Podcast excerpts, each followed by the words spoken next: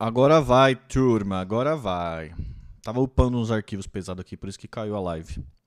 Bom dia, galera, tudo bem? Continuamos hoje aí com a nossa leitura do a biografia proibida do Roberto Carlos, pedido do nosso amigo Zardo. É, quem estiver escutando o podcast, manda um salve pra gente, manda um alô. Siga a gente lá no YouTube, na Twitch também.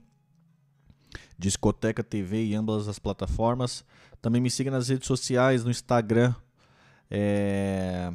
Tamir Felipe. Tudo junto. Tanto no Twitter como no Instagram. Beleza? Manda um salve aí, que a gente sempre gosta de ouvir quem está acompanhando os episódios. É... E é isso aí, beleza? Vamos lá para o capítulo número 7. Capítulo número 7.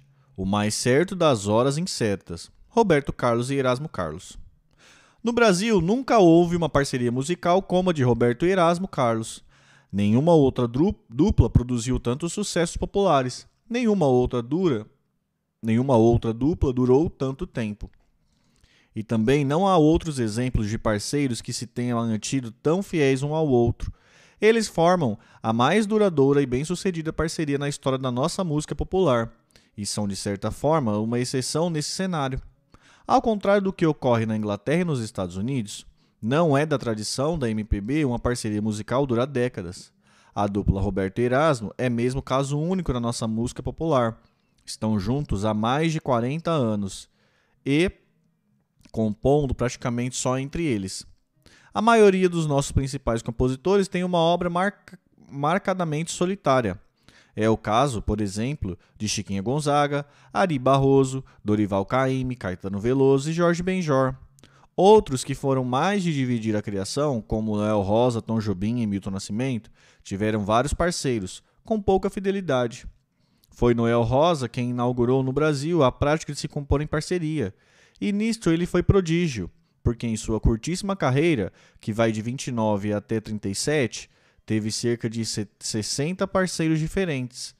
Uma verdadeira promiscuidade musical, bem típica de Noel, que nunca se pautou mesmo pela monogamia. Os dois mais constantes parceiros deles foram o sambista carioca Ismael Silva e o músico paulista Oswaldo de Almeida Gogliano, o Vadico. Com o primeiro, Noel compôs 18 sambas, entre os quais Adeus e Para Me Livrar do Mal. Com Vadico, ele compôs menos, mas grandes clássicos como Feitiço da Vila, Feitiço de Oração e Conversa de Botequim. Outra importante parceria da nossa música popular foi a de Luiz Gonzaga e Humberto Teixeira, autores de sucesso como Asa Branca, Paraíba e Assum Preto. Mas, ao longo de sua carreira, Luiz Gonzaga compôs com vários parceiros, entre os quais Miguel Lima, David Nasser e Hervé Clodovil. A parceria com o advogado cearense Humberto Teixeira durou apenas sete anos, de 45 a 52. A separação ocorreu quando Luiz Gonzaga se transferiu da UBC, onde a dupla editava suas músicas, para a recém-fundada Sociedade de Autores, a SB, SBA 100. Humberto Teixeira não quis acompanhá-lo nessa transferência e a parceria acabou. Outra histórica dupla de compositores foi formada por Tom Jobim e Vinícius de Moraes. Fidelidade não era com ele. Não era com eles. Vinícius, aliás, trocava de parceiro assim como trocava de mulher. Ele teve nove casamentos e quase o mesmo número de parceiros. O último deles, o violonista Toquinho. Tom foi mais econômico com as mulheres, mas se casou apenas duas vezes. Mas em matéria de parceiros, teve tantos quanto Vinícius mas a mais importante e bem-sucedida parceria tanto do Tom como de Vinícius foi mesmo formada entre eles. No entanto, a dupla durou também apenas sete anos. Eles começaram a compor em 56 para o musical Orfeu da Conceição, o Pararão da Reforma Abrupta em 1900 e pararam de, reforma, de forma abrupta em 63, por coincidência, no ano em que começava a dupla Roberto e Erasmo. O curioso é que Tom e Vinícius encerraram a união no auge do sucesso, Basta lembrar que eles, entre as últimas composições da parceria, estão O Morro Não Tem Vez, Ela é Carioca e Garota de Ipanema. Depois disso, nunca mais se sentaram para compor juntos. Para uma exposição de fotografia que lembrava os 10 anos da morte de seu ex-parceiro, Tom Jobim escreveu um pequeno texto em que dizia: Meu Vinícius de Moraes, Não consigo te esquecer. Quanto mais tempo passa, mais me lembro de você. Cadê meu poetinha? Cadê minha letra? Cadê? Por que esse pedido de letra não foi feito a Vinícius em vida? Durante os mais de 15 anos em que os dois ficaram sem compor juntos? Em 1977, eles disseram com, eles fizeram com Toquinho e Miúcho uma longa temporada de apresentações no Canecão. E mesmo ali, com Tom e Vinícius se encontrando quase diariamente durante seis meses, não surgiram nenhuma nova composição da dupla. É realmente um dos grandes mistérios da MPB, o precoce fim dessa badalada parceria mas isso é comum na nossa música popular. Nos anos 60, o Brasil conheceu uma nova dupla de compositores, Milton Nascimento e Fernando Brant. O sucesso e a qualidade de Travessia, primeiro trabalho dos dois, prenunciava uma parceria que emplacou vários outros sucessos, como São Vicente, Ponta de Areia e Sentinela. Mas essa dupla já nasceu aberta, pois, em coerência com o seu espírito de Clube da Esquina, Milton Nascimento sempre trabalhou com outros compositores. Um dos mais profícuos foi Ronaldo Bastos, seu parceiro em clássicos como Cais, Nada Será Como Antes e Fé Cega, Faca Molada. Da, da confraria musical de Milton Nascimento participam também os irmãos Márcio e Lô Borges, Wagner Tiso, Nelson Aires e outros que vão sendo incorporados a cada novo trabalho do artista. Na década seguinte, novas duplas enriqueceram o repertório musical do Brasil, uma das mais importantes foi formada por João Bosco e Aldir Blanc, e eles começaram coeso, fechados, emplacando um sucesso, emplacando uma sucessão de hits como Mestre Sala dos Mares, Dois para Lá, Dois para Cá e o Bêbado Equilibrista. Parceria que essa seria a dupla para rivalizar com Roberto e Erasmo. Aos poucos, porém, eles foram abrindo a parceria. Suas composições foram rareando até que brigaram e cada um seguiu seu caminho. Por que mais uma vez isso aconteceu? O fim de qualquer coisa é o desgaste. O ser humano morre porque a máquina humana desgasta e morre. O motor para porque tem um desgaste, explica João Bosco, acrescentando: Tem uma matéria no curso de engenharia chamada fadiga. Tudo tem fadiga. A própria vida tem o seu tempo de fadiga. Quando alguém não morre de acidente, de bala ou vício, como diz Capinan, morre de fadiga. A minha parceria com Aldir acabou por desgaste, por fadiga. Tudo se gastou, cumpriu-se, a máquina cumpriu sua finalidade e acabou. Você não pode viver como nós vivemos tantos anos juntos, compondo, criando, vivendo, revivendo, dialogando, discutindo, optando juntos tantos anos, juntos sem fadiga. É, é impossível. Ninguém escapa a isso, nem Beatles, nem ninguém, nem Deus. E o diabo escaparam e também brigaram por fadiga. Teoriza.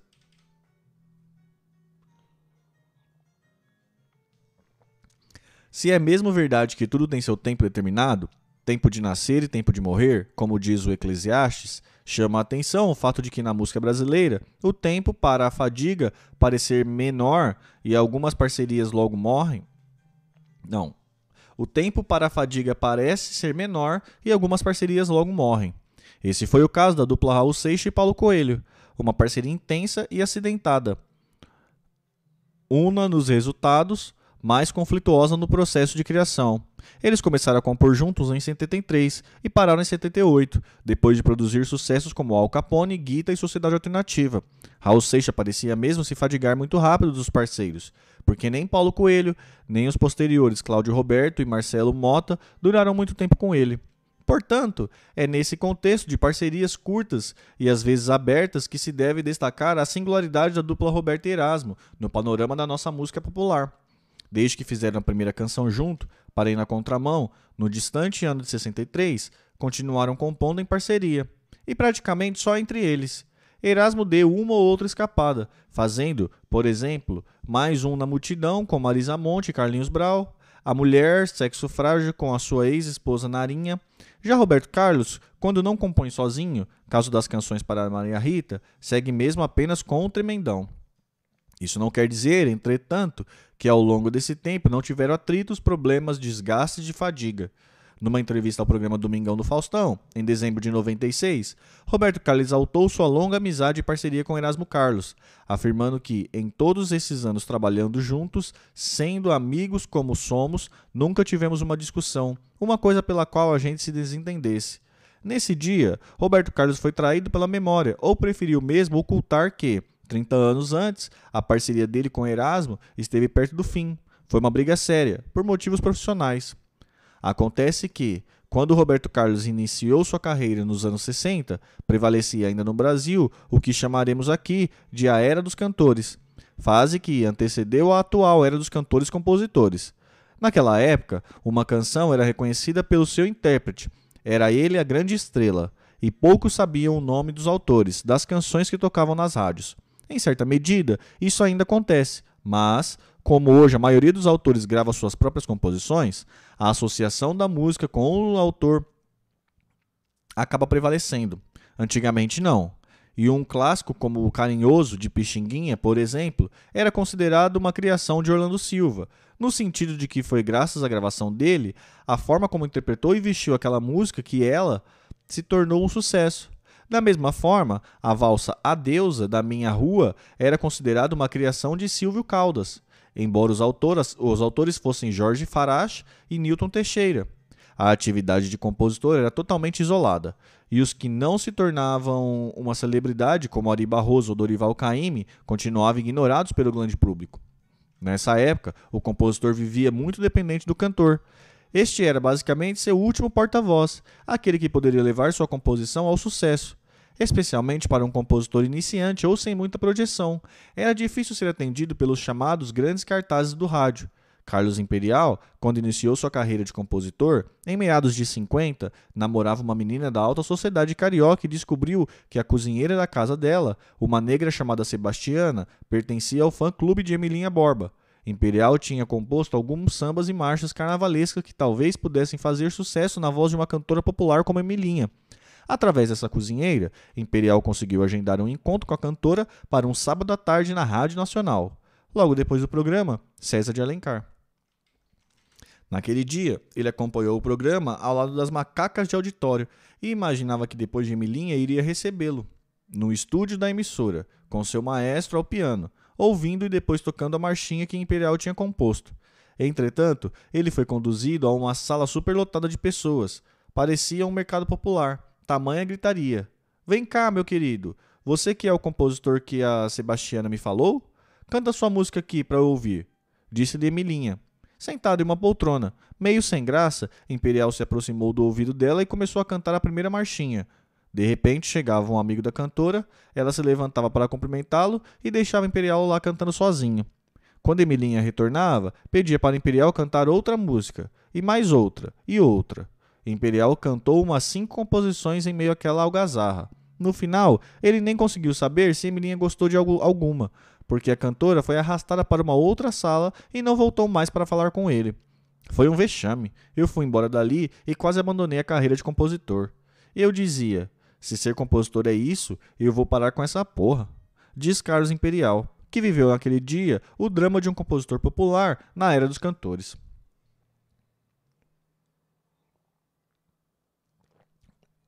Compositores como Noel Rosa, por exemplo, gritavam alguns de seus sambas, mas ninguém levava a sério, o que repercutia mesmo era o registro dos cantores. O compositor Adelino Moreira também tentou ele mesmo gravar suas composições, mas logo desistiu. Numa época que tinha Orlando Silva, Carlos Galiardo e Nelson Gonçalves, não dava para competir. Eu não era cantor, justificava. Assim, o compositor acabava mesmo ficando no seu lugar, que não era o mesmo do cantor. Havia uma nítida separação entre o ofício de um e do outro. E isso até na bossa nova, com João Gilberto, o cantor, e Tom e Vinícius, os compositores. Por outro lado, quando determinado cantor apareceria assinando a autoria de alguma canção, ninguém lhe dava muito crédito. Quem muito contribuiu para isso foi Francisco Alves, que, embora fosse alguém, fosse também compositor, nos anos 30 coassinou vários sambas compostos exclusivamente por Noel e Ismael.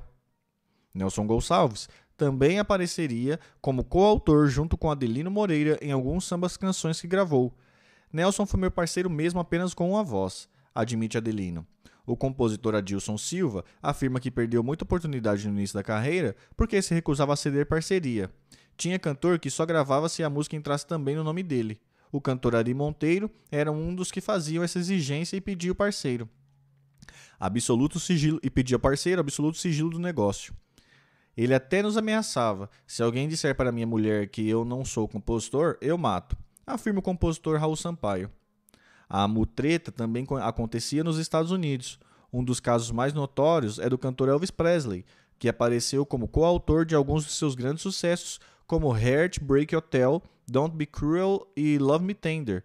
O rei do rock não compôs uma palavra dessas canções, mas entrou como parceiro por uma imposição de seu empresário, o Coronel Parker, que queria ganhar também na edição da música. Aos verdadeiros autores restava pegar ou largar. Por tudo isso, quando, Ronaldo, quando Roberto Carlos surgiu nos anos 60, ninguém o levava muito, também muito a sério como compositor. Pensava-se que suas músicas eram compostas por Erasmo Carlos, que por sua vez ninguém levava a sério como cantor. Enfim, havia ainda aquela nítida separação entre os dois ofícios. E a ideia predominante era de que Roberto Carlos seria apenas um cantor que colocava seu nome nas composições de Erasmus, como era comum na época. Era março de 1966, por exemplo, e a revista Intervalo afirmava que, com aquela simpatia que Deus lhe deu e as boas músicas do Mano Erasmo, Roberto continuava sendo número um nas paradas de sucesso. Aqui é a nítida separação. Erasmo compõe, Roberto grava. Outras reportagens da época apresentavam Erasmo Carlos como o cérebro da Jovem Guarda, por causa de suas composições. Numa outra matéria publicada naquele ano na revista Realidade, Erasmo é apresentado como o compositor de maior sucesso e a segunda figura do Iê brasileiro. Ou seja, Erasmo é o segundo nome porque perdia em popularidade para o cantor Roberto Carlos, mas como compositor, Erasmo seria o número um. Nesse sentido, Roberto seria um Nelson Gonçalves e Erasmo Carlos seria o Adelino Moreira. Tudo isso deixava Roberto Carlos chateado, porque ele se via confundido com outros cantores que realmente não compunham nada e só eventualmente entravam de gaiato numa parceria. E ele pedia para Erasmo não deixar esse engano prosperar, mas nem sempre isso era possível. Em abril de 66, Erasmo Carlos foi convidado para receber o troféu como destaque de compositor no programa Show em Si, Monal, na TV Record. Para justificar o prêmio, a produção preparou um pulpurri com vários sucessos que traziam a assinatura de Erasmo Carlos, entre os quais Parei na Contramão, Quero que vá tudo para o inferno e a festa de arromba. O problema é que em nenhum momento o texto de apresentação do quadro lido por Wilson Simonal citou que aquelas músicas do homenageado foram compostas em parcerias com Roberto Carlos, e nem Erasmo fez a correção quando foi ao palco receber o, o seu troféu. Eu estava distraído no camarim e não ouvi o que o Simonal falou na introdução do programa, justifica. Assim, mais uma vez foi reforçada a visão de Roberto Carlos apenas como um cantor, e Erasmo como o compositor que fornecia suas canções. Para Roberto Carlos foi a gota d'água. Ele não viu o programa porque fazia um show em Belo Horizonte, mas uma hora depois já estava devidamente informado pelo telefone e ficou furioso. Nice e o empresário Geraldo Alves encheram a cabeça dele, e o Roberto veio querendo me dar esporro.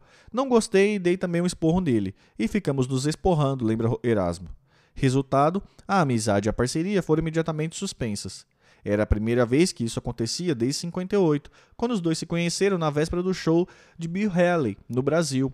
De repente, ficou sendo cada um para seu lado, cada um fazendo suas canções e tocando sua vida. Parecia que a fadiga tinha mesmo chegado e que eles iam confirmar mais uma vez a tradição brasileira de parcerias precocemente interrompidas.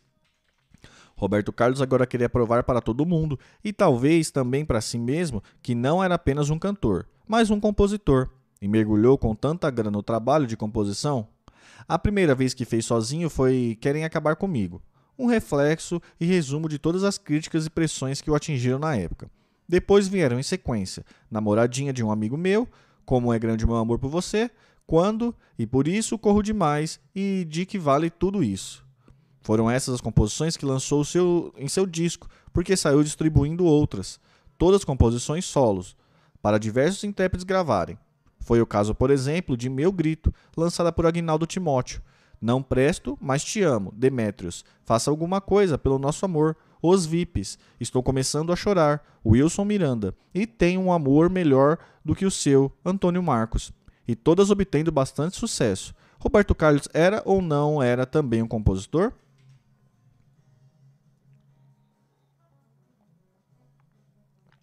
Na época, os fãs não ficaram sabendo da briga porque todo domingo Roberto Carlos seguia normalmente o script do programa da Jovem Guarda. Ele se curvava para a encenação gestual no momento de apresentar o meu amigo Erasmo Carlos e fazia brincadeiras que a produção preparava para os dois no palco.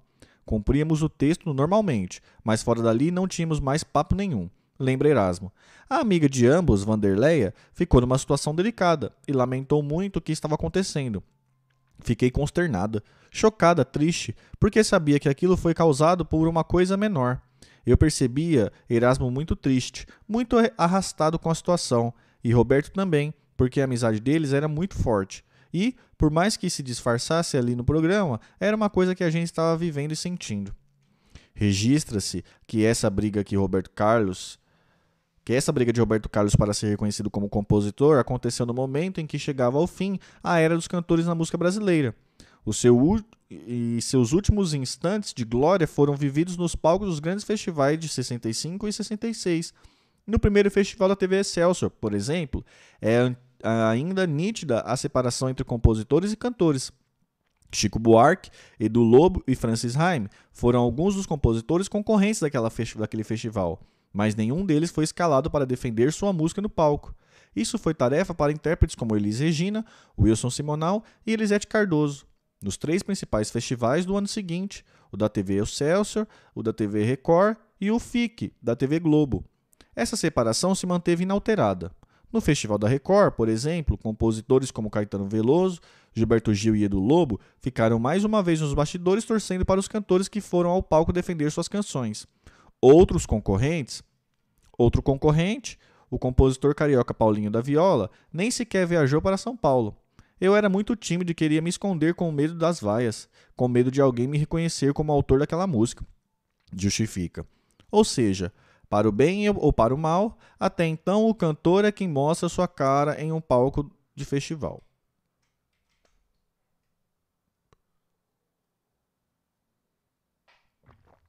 Cafezinho tão bom.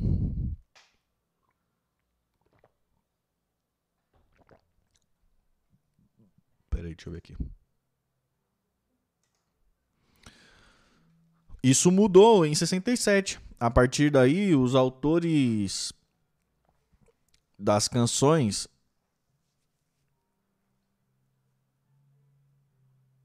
e não apenas os cantores começaram a aparecer para o público, enfrentando aplausos ou vaias, estúdios de gravação, orquestras, enfim, tudo aquilo que antes era exclusivo do ofício do cantor. Essa nova postura pode ser notada a partir dos festivais de 67. No da TV Record, por exemplo, vários compositores, como Caetano Veloso, Gilberto Gil, Edu Lobo e Erasmo Carlos, apareceram pela primeira vez no palco, defendendo suas próprias composições. Até mesmo Paulinho da Viola esqueceu a timidez e foi enfrentar o público dos festivais. Mas o que teria provocado essa mudança de um festival para o outro? Porque até 66 os compositores ficavam no seu lugar e no ano seguinte decidiram ocupar os espaços dos cantores? É possível identificar um marco dessa virada? Sim, o fim da era dos cantores foi provocado pela emergência de um fenômeno, o fenômeno Chico Buarque, que, no rastro do fulminante sucesso de A Banda, no final de 66, ganhou destaque de popstar. Foi capa de várias revistas, fez shows no norte e sul do país, desfilou de carro aberto, enfim, tudo aquilo que antes era privilégio só dos cantores populares como Calbi Peixoto, Angela Maria e Roberto Carlos. Antes de Chico Buarque, outros compositores como Carlos Lira e Marcos Valle já tinham se aventurado como cantores de suas próprias composições, mas nenhum deles alcançou grande popularidade e muito menos foi considerado unanimidade nacional pelas elites intelectuais. Este é o diferencial do caso de Chico Buarque, e por isso pode ser atribuída a ele a institucionalização da figura do cantor-compositor na música popular brasileira. Chico Buarque foi o primeiro compositor a alcançar prestígio e popularidade de cantor. Lançado em outubro de 1966, seu LP de estreia trazia faixas como A Banda, Pedro Pedreiro, Olê Olá e A Rita, alcançando grandes vendagens de alta posição nas paradas. Esse sucesso de Chico Buarque foi um marco porque abriu portas para a indústria fonográfica, para todos os que achavam que sua função era apenas compor e depois procuraram algum cantor para gravar. Se Chico Buarque conseguiu isso, por que não eu? Pensaram os outros compositores. E a partir daí, muitos quiseram também investir numa carreira de cantor, defendendo e gravando suas próprias composições. E foi o que fizeram artistas como Caetano Veloso, Gilberto Gil e Edu Lobo, inscrevendo-se eles próprios para cantar suas músicas no Festival da, no Festival da Record de 67. Aquilo foi uma exigência dos compositores, porque eles achavam que não estavam colhendo os frutos da vitória, Então decidiram que eles mesmos é quem seriam os intérpretes das suas composições, afirma Paulo Machado de Carvalho. O próprio Chico Buarque fez involuntariamente essa transição no Festival da Record em 1966, conforme acontecia na época. Sua composição à banda seria normalmente defendida por um cantor, no caso, a cantora Nara Leão, e assim foi feito na primeira apresentação do festival. Entretanto, muitos reclamaram que não conseguiram entender muito bem a letra da música por causa do som da bandinha que acompanhava a cantora no palco. O produtor Manuel Carlos sugeriu então que, na reapresentação das classificadas da noite, Chico Buarque cantasse a primeira parte e sua composição sozinho ao violão, fazendo uma espécie de introdução para a entrada de Nara, com a bandinha. Chico Buarque não queria, mas acabou subindo ao palco. E o resultado agradou tanto que foi mantido para o dia da final. Era o compositor pela primeira vez dividindo com um cantor a apresentação de sua música em um festival. Essa entrada vitoriosa de Chico Buarque no palco serviu de estímulo para que outros também fossem defender suas músicas nos festivais seguintes. Quem não fez essa exigência no Festival da Record, em 67, foram basicamente compositores estreantes em festivais, como Martinho da Vila e Renato Teixeira, ou que não se aventuraram mesmo a cantar, como Roberto Menescal e Nelson Mota. Ainda assim, Ainda assim, os cantores que defenderiam suas músicas não teriam mais a liberdade de antes, pois os compositores agora botavam banca. Como o até então desconhecido compositor Martinho José Ferreira, que logo ficaria famoso com o nome Martinho da Vila, ao ser escalado para defender o seu partido alto Menina Moça. O cantor Jamelão pediu ao maestro Astor Silva que fizesse um arranjo de orquestra com muitos violinos, tal qual estava acostumado a criar para os discos dele. Martinho da Vila não gostou daquele arranjo, por achar que sua música, como era um partido alto, pedia um acompanhamento mais percussivo. Jamelão já era complicado naquela época. E partido alto não é a praia dele. Jamelão queria mudar meu samba para lá, eu queria mudar para cá, e ficamos assim nos entendendo, lembra Martinho. Para variar, Jamelão ficou realmente muito zangado com a intromissão do compositor e abandonou o ensaio bronqueado com a produção.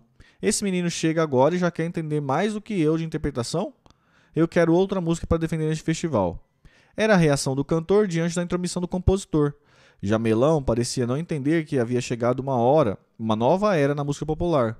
Mas a produção do festival explicou-lhe que era melhor ele se entender com Martinho, porque, do contrário, ficaria de fora do festival como todos os demais cantores da velha guarda. Não tinha outra música para Jamelão cantar, porque grande parte dos compositores tinha se escalado para defender suas próprias composições.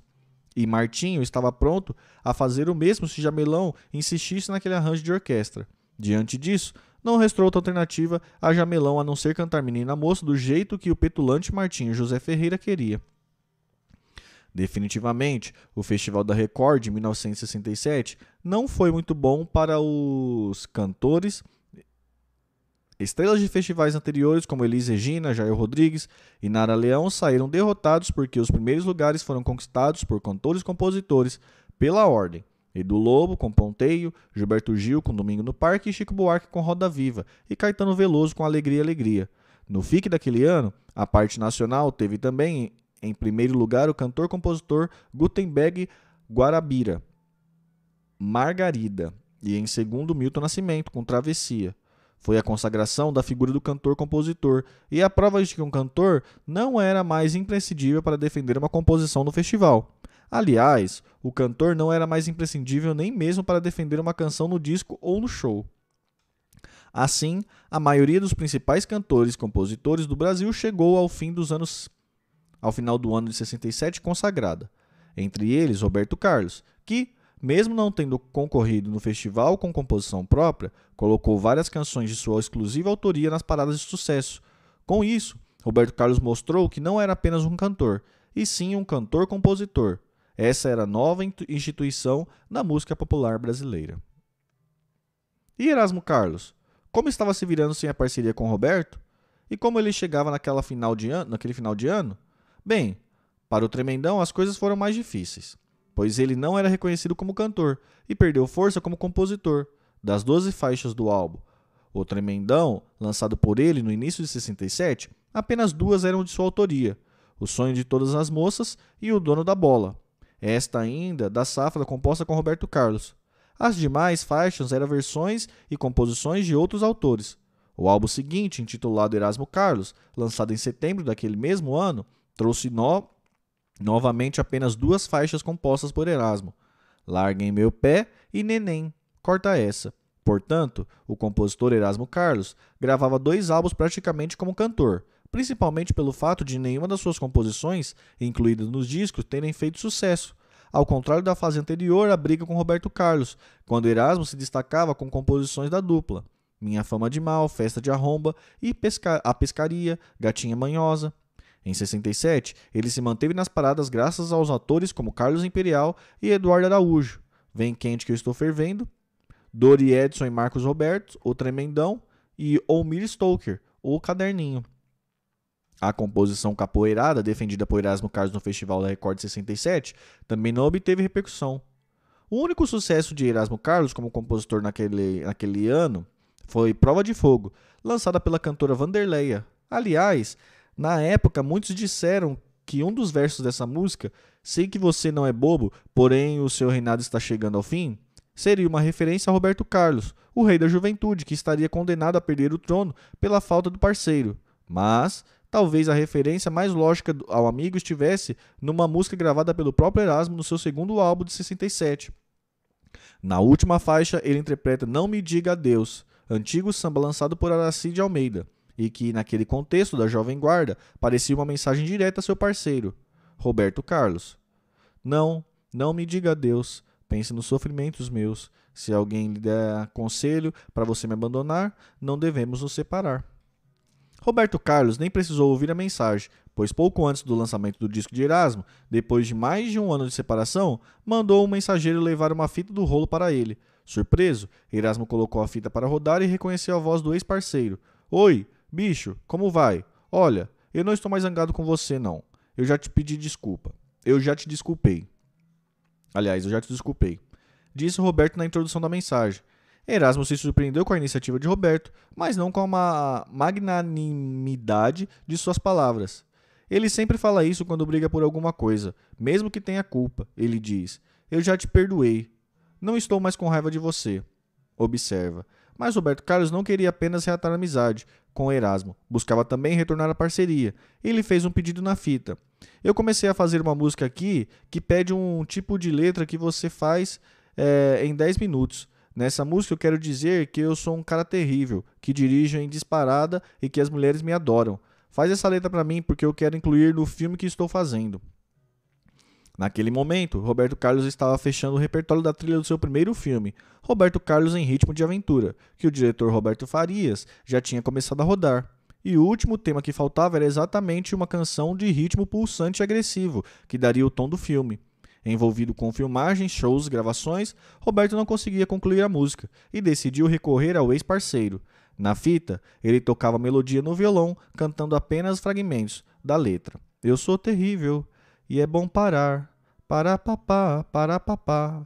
Conforme previsto por Roberto, Erasmo fez aquela letra com facilidade, embora tenha demorado bem mais do que 10 minutos. E assim nasceu outro grande sucesso dos anos 60, eu Sou Terrível, canção que marcou o recomeço da parceria Roberto e Erasmo.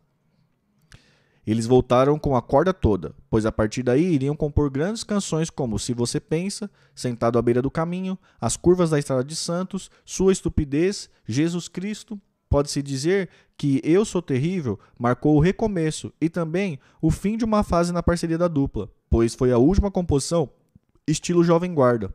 As canções seguintes já iriam revelar outras influências, notadamente o soul music, marcante nos discos de Roberto Carlos até o início da década de 70. Essa retomada. Bom dia, Sheila, tudo bem? Como é que tá aí? Como é que foi a noite? Dormiu bem? Essa retomada da parceria interferiu também nos discos de Erasmo Carlos, que voltaram a ganhar mais composições de sua autoria. O LP Erasmo Carlos, lançado em 1968, veio com metade das 12 faixas assinadas por ele, cinco delas em parcerias com Roberto Carlos.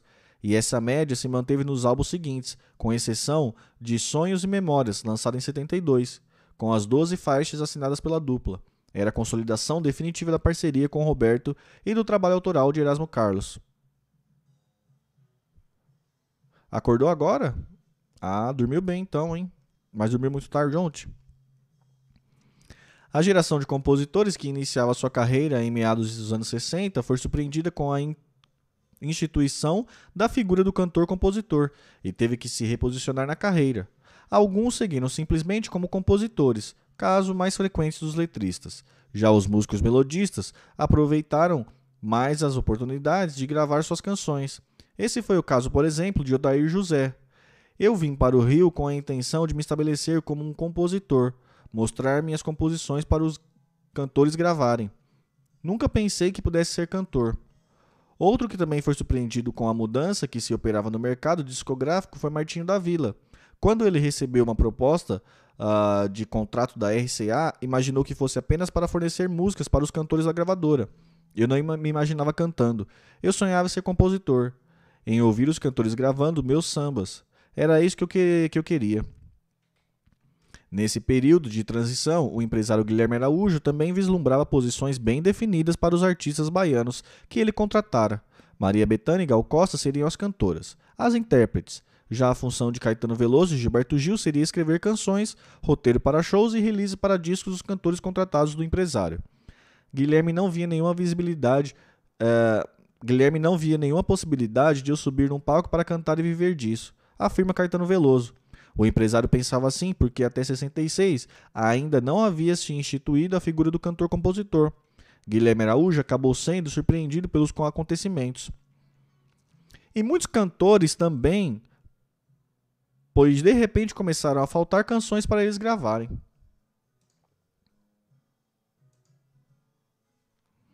É, houve uma época em que nós fugíamos dos compositores que vivia nos corredores das rádios atrás da gente, afirma Cabo Peixoto. Quando alguém dizia, vem fulano aí, saíamos rápido pelo elevador dos fundos. Enfim, antes os compositores corriam atrás de nós cantores, depois nós passamos a correr atrás deles.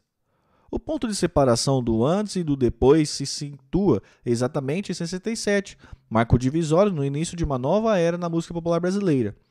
Isso foi um arraso para nós cantores, desabafa Nana Caymmi. Eu, particularmente, me ferrei e senti muito, muito, muito quando os compositores começaram a gravar suas próprias canções. Nós, cantores, ficamos de mão abanando, sem ter mais a quem recorrer. Ele mesmo faz, ele mesmo grava. Isso foi um mal muito grande para nós, porque ficamos dependendo da de generosidade de um ou de outro compositor, ou então regravando antigos sucessos. E se Nana, que é filha de compositor, irmã de compositor e foi casada com compositor, sentiu tanto assim, imagina aqueles cantores que tinham que se virar sozinhos. Pense-se, por exemplo, num artista como Emílio Santiago, um excepcional cantor, dos maiores de todos os tempos. Entretanto, qual a contribuição de Emílio Santiago para o repertório musical brasileiro? Que clássico ele criou em quase quatro décadas de carreira? A rigor, Emílio Santiago vive de regravação e se tornou um cantor de popularidade apenas quando gravou a série de álbuns Aquarela do Brasileira, um popurrí de clássicos da MPB. A Emílio Santiago faltou aquilo que sobrava a cantores como Orlando Silva, Francis Alves e Dick Ferney, compositores e mais compositores entregando suas grandes criações para eles gravarem. Numa entrevista Rádio, ao Rádio Jornal do Brasil, no início dos anos 70, a cantora Maísa fez um longo desabafo contra o fato de Vinícius de Moraes gravar suas próprias composições com Toquinho em vez de entregá-las às cantores como ocorria no passado. Vinícius deveria dar a chance um pouquinho aos outros de gravarem essas maravilhas que ele faz. Ele devia se reconhecer, se recolher aquele maravilhoso compositor que é e permitir que os outros cantem também. Não só ele, porque isso é quase como destruir. Um homem como Vinícius de Moraes não tem por que se seguir uma linha que não é a dele. Vinícius pode brigar comigo. Não tem a menor importância. Ele sabe que estou dizendo uma verdade que ele talvez nunca tenha tido coragem de aceitar. Vinícius está bem embotado e muito afim de ganhar dinheiro. E então cortou a onda dos cantores que poderiam valorizar muito mais as composições dele e há cantores que estão precisando de música. Dirá Vinícius, mas eu preciso de dinheiro. Não, ele precisava ser posto lá em cima, como uma coisa maravilhosa que ele fez chamada antologia poética. E vamos ser coerentes alguma vez na vida. Minha Nossa Senhora, eu duvido que alguma vez Pablo Neruda saísse cantando por aí as letras dele. Porque Vinícius, para mim, merece todo o respeito. E espero que Vinícius faça por merecer esse respeito. Porque ele não pode estragar aquelas músicas maravilhosas que faz. Porque ele estraga. Vinícius, você me perdoe. Se não quiser perdoar, dane-se. Mas você estraga. Você quer se adaptar a um gênero que não é o seu. Você tem mania de ser o garotinho que está de acordo com tudo o que todo mundo faz. E não é o seu gênero, meu filho, desculpa. Vinícius de Moraes, eu quero cantar. Nos primeiros anos da parceria de Roberto e Erasmo, ainda não estava estabelecido qual o nome da parceria, qual nome apareceria primeiro na grafia da dupla. Algumas canções eram registradas como de Roberto e Erasmo, outras como de Erasmo e Roberto. Foi quando decidiram uniformizar o nome da dupla para firmar uma sonoridade, uma marca própria, assim como Tom e Vinícius, e Lennon e McCartney. A questão era definir qual nome apareceria primeiro nessa marca: o de Roberto ou o de Erasmo. No dia que se encontraram para resolver a questão, Erasmo foi logo dizendo que queria o nome dele depois do de Roberto. Este concordou e até interpretou o pedido do parceiro como um gesto de desprendimento e humildade. Engano dele. Aquilo foi uma esperteza minha, confessa Erasmo.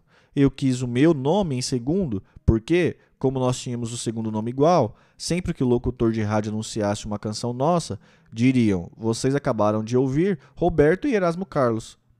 Ou seja, o meu nome seria citado completo, e assim ficou para sempre. O entendimento dos dois se perpetuou, segundo Erasmo, até por razões estéticas mais profundas. A escola de Roberto Carlos é a do samba canção, de Dolores Duran, Tito Madi e Luiz Cláudio. As harmonias que ele usa são as de samba canção. Já a escola de Erasmo Carlos é basicamente a do rock de Elvis Presley, Little Richard e Chuck Berry, assim como Raul Seixas. O quase baiano Erasmo Carlos é um roqueiro tradicional, daqueles que não gostam de rock pesado, alucinógeno ou progressivo tipo Led Zeppelin, The Who ou Yes. O Tremendão abre uma exceção apenas ao Pink Floyd. No mais, Erasmo gosta mesmo é do puro rock and roll, primitivo, que ele descobriu na adolescência e continua ouvindo e reproduzindo em seus discos. O interesse musical, aliás, que se aproximou dele, que aproximou dele o futuro rei da Jovem Guarda, nos tempos das vacas magras. Quando a gente se junta, as influências se cruzam e gera um filho, que se chama balada romântica, que não é nem samba, canção nem rock, define o tremendão.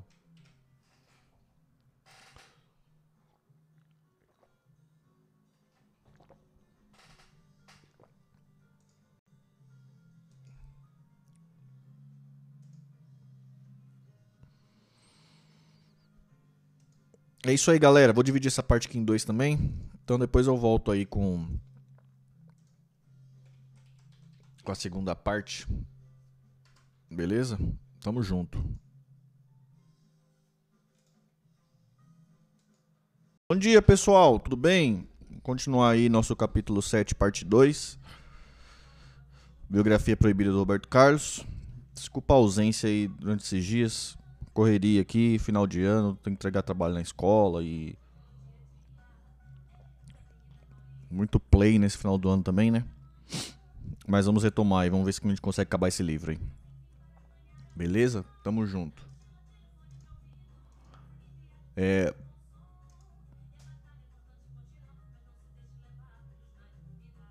Bora lá. Deixa eu baixar um pouquinho o som aqui.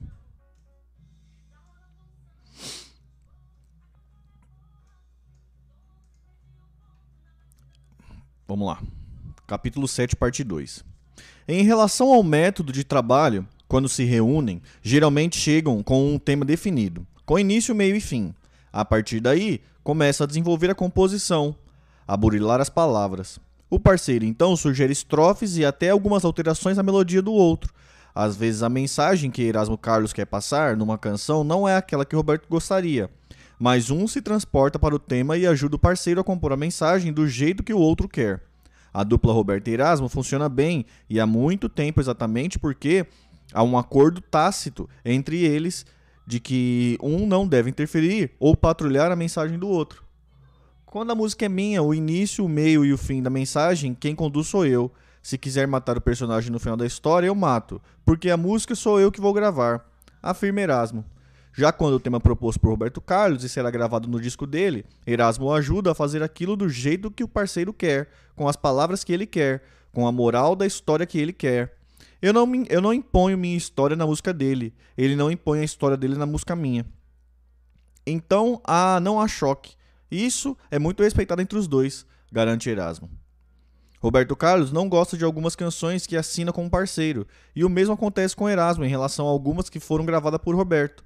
De vez em quando saem algumas músicas com o meu nome e que eu de fato não curto muito, confirma Erasmo. Um exemplo disso é a canção O Quintal do Vizinho, que Roberto Carlos gravou no álbum de 1975. Erasmo acha a mensagem e a melodia muito simplória. Entretanto, Roberto Carlos queria a canção exatamente daquela forma, com aquelas palavras e aqueles acordes, e Erasmo contribuiu para que o quintal do vizinho ficasse exatamente do jeito que o parceiro queria. Outra composição da dupla no qual Erasmo não gosta é Minha Tia, gravada por Roberto Carlos no álbum de 76. Com todo respeito à tia dele, eu não curto essa música. É uma composição que não me diz muita coisa. Mas talvez por não ser a minha tia e sim a dele, brinca. Do repertório de Erasmo, que Roberto Carlos jamais gravaria, pode ser citadas as canções como Apolog... Apologética Maria jo... Joana, faixa do álbum Carlos Erasmo, de 1971. Na mensagem de sua letra, Erasmo Carlos exalta não uma mulher, mas uma Maria Joana. Só ela me traz beleza nesse mundo de incertezas. Quero fugir, mas não posso. Esse mundo inteirinho é só nosso. Raramente uma parceria de Roberto Erasmo é feita no meio a meio, ou só música de um e letra do outro. Mas isso já aconteceu algumas vezes. Amigo, Amada Amante e Ana, por exemplo, são melodias de Erasmo e letra de Roberto Carlos. Às vezes acontece de o tema ser proposto por um e o outro acabar gravando. Em 1980, por exemplo, Roberto Carlos cantou para Erasmo uma frase que ele tinha acabado de se criar. Amar para viver ou morrer de amor, batendo o violão no ritmo pesado, estilo Cat Steve.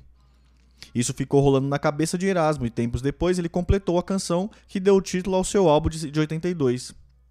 A maioria das canções de Roberto Erasmo traz de fato uma, a participação de um e de outro, nem que seja só um acorde, só uma palavra.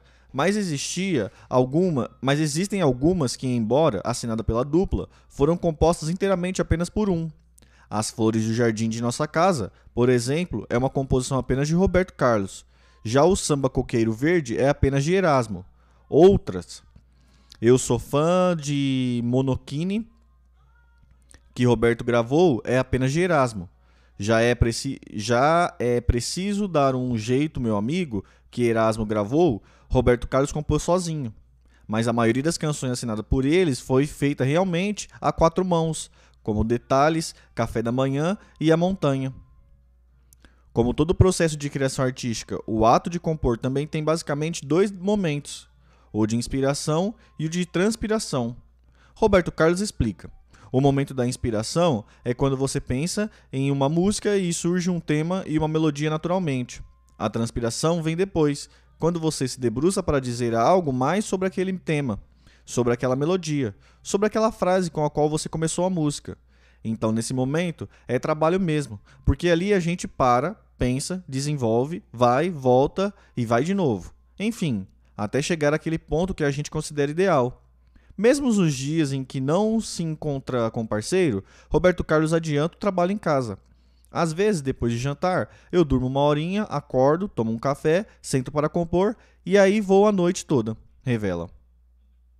Ao compor suas canções de amor, Roberto e Erasmo não precisam recorrer a nenhuma outra fonte que não a experiência, sentimentos e emoções de cada um na vida. Mas alguns outros temas exigem deles um trabalho de pesquisa.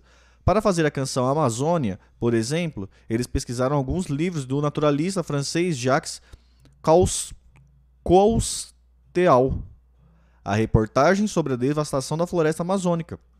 Da mesma forma, ao compor Apocalipse, consultaram a Bíblia e alguns livros sobre as profecias de Nostradamus.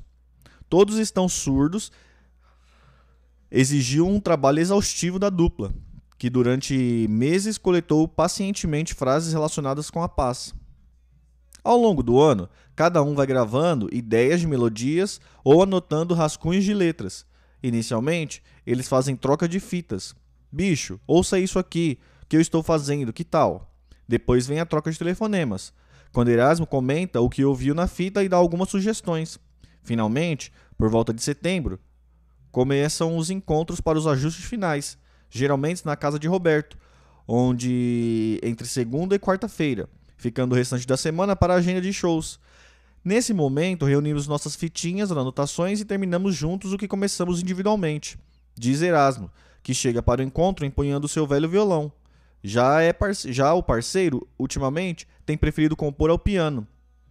Do início da carreira até o fim da década de 70, Roberto Carlos compunha suas canções basicamente ao violão.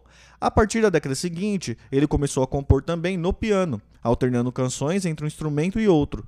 Nos anos 90, passou a compor exclusivamente no piano, seu instrumento de trabalho mais constante até hoje. Os dois varam noites trabalhando, comendo biscoito e tomando suco de frutas, chá ou café. Não dá para tomar vodka, senão desconcentra, explica Erasmo. Ao lado, além do bule, da caneta e do papel e do, grava... e do gravador, há sempre alguns dicionários. O Aurélio, um dicionário de rimas, um outro de antônimos e sinônimos. Legal, existe existe existe dicionário para isso. Salve Natan. Bom dia.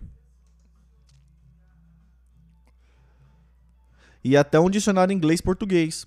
A partir dos anos 90, quando chegaram ao cinema aos 50 anos, tornaram-se também imprescindíveis os óculos de cada um na mão.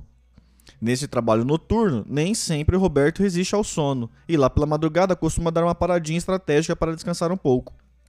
Eu aguento firme, vou ao banheiro, lavo o rosto, tomo um café, enfim. Luto contra o sono. Mas Roberto não, afirma Erasmo. Quando terminam uma nova composição, Roberto e Erasmo passam a limpo o rascunho e geralmente até se emocionam, ao cantar a canção pela primeira vez.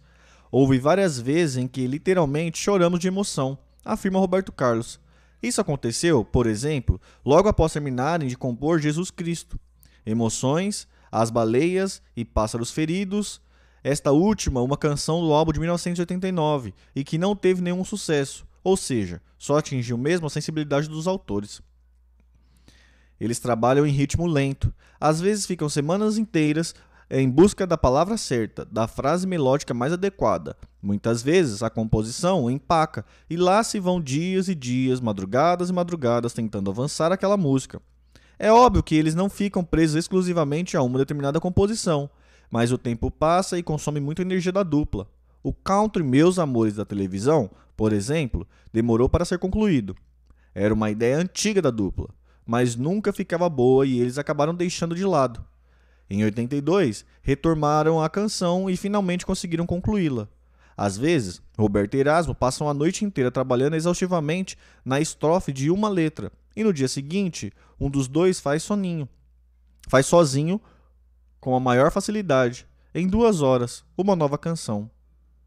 Roberto e Erasmo desenvolveram um método de compor que chamam de cineminha. Cada ideia que surge é desenvolvida pela dupla como uma filmagem, de câmera na mão, eles passeiam pela cena proposta, e assim vão criando cada imagem poética. O cinema é uma paixão e é o nosso método de compor. Comigo e com o Roberto sempre foi assim. Contamos histórias e narrativas. Contamos histórias e a narrativa é como uma visão de câmera. Explica Erasmo. A canção Rotina, por exemplo, do álbum de 73, foi feita desse modo, como se fosse uma narrativa cinematográfica, com cortes e planos, Inicialmente, montaram um cenário. O quarto onde o casal dorme, depois imaginaram uma cena, o homem saindo para trabalhar, mas tentando pelo mas tentado pelo belo corpo adormecido e mal coberto da mulher. Em seguida, os autores foram definidos os personagens e montando a história, que é narrada em primeira pessoa num estilo câmera na mão e em planos simultâneos. Enquanto o homem chega para mais um dia de trabalho, a mulher desperta para a rotina de seu dia. Eu quase posso ver a, a água morna a deslizar no corpo dela, em gotas coloridas pela luz que vem do vidro da janela, diz o narrador. E assim, o dia vai passando, a tarde vem e eles esperam pela noite, numa canção revestida com um belo arranjo de Chiquinho de Moraes, que efetivamente sugerem a passagem das horas. Quando finalmente o homem volta para casa, exulta. O nosso amor começa e só termina quando nasce mais um dia, um dia de rotina. Foi depois de ouvir o samba cotidiano, uma das canções de Chico Buarque que ele mais gosta, que Roberto Carlos se inspirou para compor o sistema de com Erasmo Carlos. Mas, enquanto o samba de Chico denuncia as agru, agruras de um casal de operários que todo dia faz tudo sempre igual, Rotina narra, Rotina narra o cotidiano mais cor-de-rosa de um casal apaixonado de classe média. Roberto Carlos compõe a qualquer hora, em qualquer lugar, porque a inspiração lhe surge de forma mais imprevisível. Por isso, o cantor anda sempre com um pequeno gravador na sua bolsa para registrar algumas palavras, algumas frases, algumas melodias ou até mesmo uma canção quase inteira. Às vezes ele está numa reunião de negócios ou um bate-papo informal quando de repente lhe vem algum trecho melódico na cabeça. Roberto Carlos pede licença, vai para um canto e fica cantarolando aquela nova melodia. Volta em seguida e continua a conversa normalmente. Essas ideias de músicas a gente não pode deixar passar, porque às vezes depois não se lembra mais. Só quando é uma coisa muito marcante. Justifica Roberto Carlos.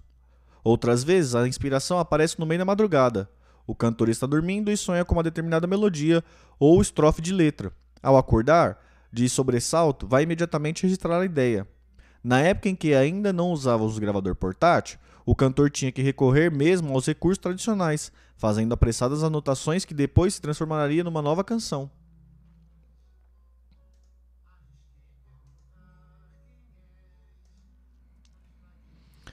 Conta-se que Beethoven costumava perguntar para sua empregada o que ela achava das composições dele. Para o músico, a empregada representava uma parcela importante do público e ele precisava ouvir sua opinião pois Roberto Carlos também coloca as pessoas de casa para opinarem em seu processo de criação. Quando fica muito em dúvida sobre determinado verso ou palavra, chama a mulher ou a mãe de um dos filhos ou a sua empregada para opinar. Ele canta a música com as duas versões e ouve a opinião do interlocutor. A empregada Neomi dos Santos, que todos na casa de Roberto Carlos chamava simplesmente de Zezé, foi uma dessas colaboradoras do rei Antes de chegarem aos ouvidos do público brasileiro, detalhes, cavalgada e café da manhã passaram pelo crivo de Zezé. Por isso, quando perguntado sobre o que dá mais trabalho numa composição, a letra ou a música, Roberto Carlos responde: a letra. A música pinta mais naturalmente. Já a letra precisa ser trabalhada verso a verso, justifica. Às vezes, ele e Erasmo têm uma melodia já definida, mas não sabe ainda o que fazer com ela. É uma melodia ainda sem tema, sem letra, sem aquela primeira frase que faz que a canção se desenvolva. Essas são as músicas mais difíceis de se colocar letra, diz Roberto Carlos. Há sempre um trabalho exaustivo na procura das palavras adequadas para uma canção romântica. Veja-se, por exemplo, o caso do processo da composição de O Portão, gravada por Roberto Carlos no álbum de 74. A ideia inicial dos compositores foi contar a história de uma pessoa que está há muito tempo longe de casa e, ao retornar, o primeiro reencontro que tem é com seu cachorro, que o recebe abanando o rabo no portão. Como dizer isso numa letra de música? Abanando o rabo não caberia bem num tema romântico. Roberto e Erasmo pensaram, pensaram e criaram a frase: O meu cachorro me sorriu latindo, que consideraram ideal para descrever a cena.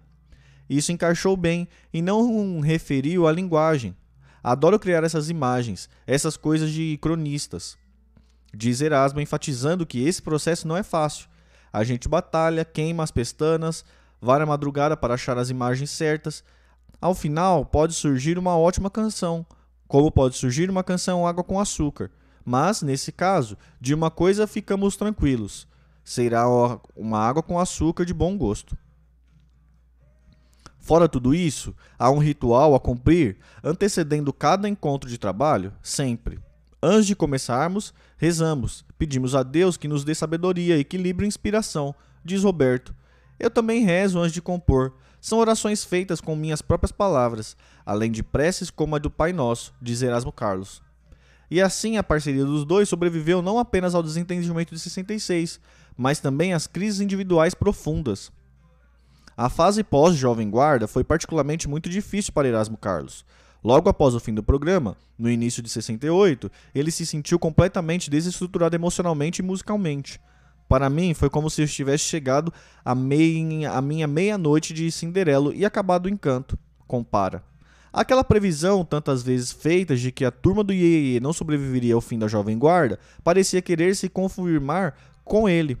O último sucesso do cantor, assim mesmo apenas em São Paulo, tinha sido O Caderninho, composição do guitarrista alemão, gravada por ele em julho do ano anterior.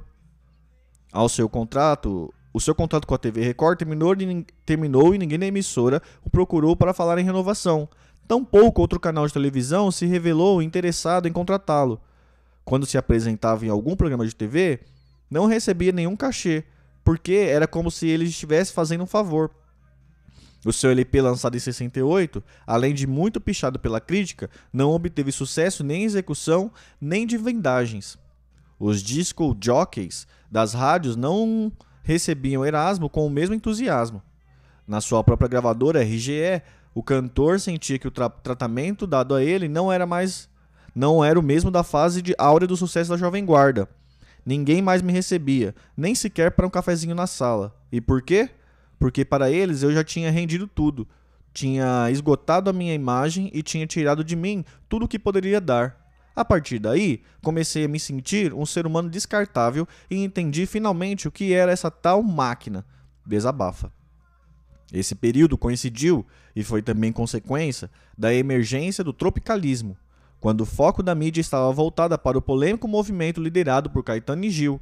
Foi entre sur foi entre surpreso e atônito que Erasmo constatou o surgimento de um novo grupo de artistas de formação universitária com atitudes mais ousadas do que a dele, com cabelos mais compridos do que o dele, com roupas mais extravagantes do que eles usavam, com guitarras mais distorcidas e principalmente com canções mais elaboradas do que eles faziam até então.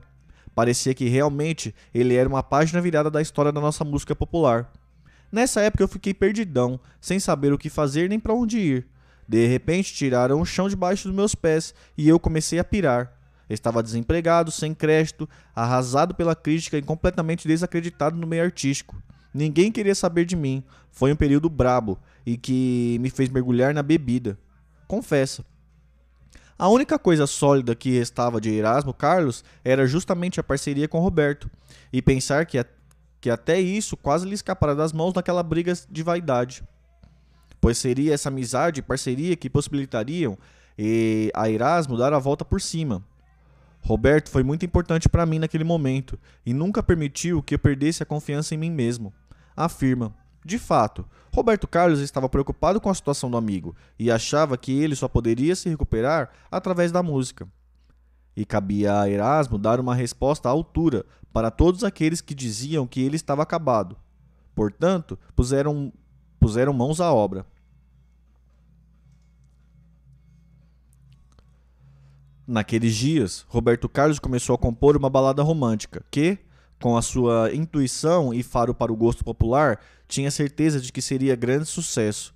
Ele mostrou para Evandro Ribeiro as primeiras estrofes da composição, ainda incompleta, e este também não teve dúvida de que ela seria um estouro. E o produtor queria que Roberto Carlos completasse a música para incluí-la a tempo no seu álbum de 69. Entretanto, Roberto Carlos tinha outro destino para aquela composição. Ela seria oferecida para Erasmo Carlos gravar. Mas esta é uma balada romântica e a praia de Erasmo é mais rock, contestou Evandro, pois seria pelo romantismo que Erasmo Carlos se reergueria. Olha, bicho, eu estou fazendo uma canção aqui que acho que vai dar pé para você gravar, disse Roberto Carlos ao parceiro. Quando Erasmo ouviu os primeiros acordes, também não teve dúvida. Queria aquele tema para ele. E os dois se reuniram para trabalhar nessa nova composição, intitulada Sentada à beira do caminho. A canção levou quase cinco meses para ser compostas, para ser composta, porque nem Roberto nem Erasmo conseguiam criar um refrão para essa música. Eles fizeram a primeira, a segunda, a terceira e a quarta estrofe, e cada uma melhor que a outra, mas espancaram no refrão, empacaram no refrão, que não saía de jeito nenhum. Numa certa noite, no início de 69, os dois se reuniram mais uma vez para trabalhar no estúdio da casa de Roberto, no Morumbi, em São Paulo. O cantor estava muito cansado e lá pelas três e meia da madrugada, como de costume, deitou-se no sofá para dar uma cochilada. Erasmo continuou trabalhando, mas sem conseguir encontrar o fechamento para a música. Entretanto, depois de uns 20 minutos dormindo, Roberto acordou o elétrico e pulou do sofá exclamando: Já sei, já sei. E, e enquanto ainda esfregava os olhos, cantou bem compassadamente: Preciso acabar logo com isso. Preciso lembrar que eu existo. Imediatamente, Erasmo Carlos pegou lápis e papel e anotou a frase. Agora sim, depois de meses, sentado à beira do caminho, estava finalmente concluída. Eu acho que ele sonhou com o refrão. Só pode ter sido isso. E se demorasse mais um pouco para anotar, ele ia esquecer, porque ao acordar ainda estava recente o elo entre o sonho e a realidade, afirma Erasmo. Roberto Carlos estava tão envolvido com a nova composição que pediu para produzir aquela faixa no disco do amigo. Para tocar a guitarra base na gravação, Erasmo Carlos chamou Aristeu Alves, do Seis, integrante de sua banda, os Tremendões, músicos de formação eclética. Aristeu começou tocando rock, jazz e principalmente bossa nova. Eu me entusiasmei pelo violão depois de ouvir o João Gilberto e tirava de ouvido todas as músicas dele. Até hoje toco as músicas de João no tom e nos acordes que ele gravou. Aquilo foi uma escola para mim. Mesmo depois de atraído para o universo do rock and roll, Aristeu não perdeu as referências bossa novistas, notadamente o uso dos acordes dissonantes. E isso seria útil no momento da gravação de Sentado à Beira do Caminho, para a qual Aristeu criou uma bela harmonia, cujo exemplo podia ser ouvido também em hits como Everybody Loves a Clown, do Gary Lee's and the Hills Playboys e Honey, de Bob Gold, Goldboro, Goldsboro. Até então, Roberto e Erasmo usavam apenas acordes perfeitos em suas composições. Acordes perfeitos não é o nome correto, né? Acordes sem dissonâncias, né? E assim fizeram em Sentado à Beira do Caminho, com uma harmonia bem simples montada em Sol maior, Lá menor, Ré menor e Sol. E sol. Aristeu sugeriu então uma variação harmônica com acordes de sétima maior e sexta, que ele tocou na guitarra base. Puxa, Aristeu, que legal, cara! exclamou Roberto Carlos, que levou a fita com o playback da música para ouvir com mais calma em casa. Roberto Carlos gostou tanto daquilo que no momento da mixagem colocou a guitarra base de Aristeu na frente da gravação, junto com o órgão. Uma outra guitarra mais sutil, também tocada por Aristeu, ficou ao fundo. Na época, Roberto Carlos chegou a comentar que sentado à beira do caminho tinha três autores: ele, Erasmo Carlos e Aristeus Alves dos Reis. A partir daí, aquela sequência harmônica acabou se tornando um maná para Roberto e Erasmo, que usaram em várias outras composições, as mais famosas deles sendo Detalhes. Sentado à beira do caminho foi gravada no estúdio da Gazeta, em São Paulo. No momento de colocar a voz, Erasmo Carlos cantou bem e de primeira. Ele gravou mais uma vez para se certificar, mas ficou valendo mesmo a primeira tentativa. Ao ouvir a nova gravação, ainda no estúdio, a divulgadora Edi Silva exclamou: Nossa, Erasmo, que coisa linda! Parece Chico Buarque. Naquela noite, Erasmo Carlos saiu do estúdio realmente muito contente com a canção, com sua interpretação e com o arranjo. E foram todos comemorar tomando um grande pileque. Eu nem me lembro onde foi, porque também saí de porre, confessa Aristeu. Com essa gravação, descortinou-se uma nova fase para o artista Erasmo Carlos. A música foi um soco no estômago do mundo, porque, na minha carreira, eu nunca havia feito algo tão avassalador, diz Erasmus. Voltei a ganhar tapinha nas costas e ser recebido novamente com cafezinhos na gravadora. E mais do que isso, Erasmo passou a receber convite e novas propostas de trabalho. O mais importante veio ao final daquele ano, quando André Midani, o manda-chuva da Polygram, o convidou para se integrar ao elenco da gravadora, garantindo-lhe plena liberdade de criação. Você vai gravar o que quiser, com quem quiser, da forma que quiser. Faça o que você quiser, mas faça. É importante qualquer coisa que você crie, disse o executivo. Ou seja, a Erasmo era prometido o mesmo tratamento que a gravadora dispensa dispensava figurões de seu cast como Elis Regina, Chico Buarque e Caetano Veloso. Para quem há pouco tempo não estava merecendo nem um cafezinho, foi uma reviravolta e tanto. Parecia que a máquina estava novamente interessada no tremendão Erasmo Carlos. Foi aquela fase de baixo astral e depressão, intensificada ainda pela garoa paulistana que Erasmo sentiu necessidade de voltar para o Rio de Janeiro, especialmente após ouvir o samba da Aquele Abraço de Gilberto Gil, que despontava em todas as paradas em 69. Aquela música me deu uma saudade imensa do Rio e eu decidi voltar de vez para lá, afirma. Assim, no início do ano seguinte, Erasmo Carlos mudou de cidade, mudou de gravadora, mudou de estado civil, só não mudou de parceria. A dupla Roberto e Erasmo continuou cada vez mais firme, embora mais distante um do outro, porque Roberto continuou morando em São Paulo até o final dos anos 70. Grandes canções que fizeram naquela década, como por exemplo Proposta, Cavalgada, Olha o Café da Manhã, contaram com o auxílio luxuoso de um telefone. Mas, sim, algo havia efetivamente mudado. Durante muitos anos, lutei para me proteger individualmente, mas a força do meu parceiro era tão grande que me amedrontava, me sufocava. Lutei muito para afirmar o meu valor. Lutei não só nas paradas de sucesso, mas também dentro de mim, confessa Erasmo Carlos. E essa luta foi muito mais intensa após a retomada da parceria, em 67. Até aquele período, a força de Roberto Carlos não o sufocava tanto porque Erasmo era visto como um compositor e Roberto como um cantor. Ou seja, o Tremendão tinha brilho próprio e o campo de atuação demarcado. Entretanto, após a instituição da figura do cantor-compositor, Roberto Carlos se impôs com força nas duas funções, restando para Erasmo a condição de coadjuvante da dupla. É a partir daí, portanto, que começa o seu processo de luta interna e extrema contra e externa contra a forte presença do nome Roberto Carlos. Um processo que também teve seus momentos peculiares. Quando o compositor argentino Fausto Miguel Frontera decidiu processar Roberto Carlos sobre a alegação de que o amigo era um plágio do tango Cortando Caminhos, Erasmo Carlos desabafou. Mais uma vez fui esquecido. O processo é apenas contra Roberto, numa música que é nossa. Anos depois, uma repetição do episódio, quando o compositor Sebastião Braga entrou na justiça alegando que o Careta, da dupla Roberto Erasmo, era plágio de sua canção Loucuras de Amor.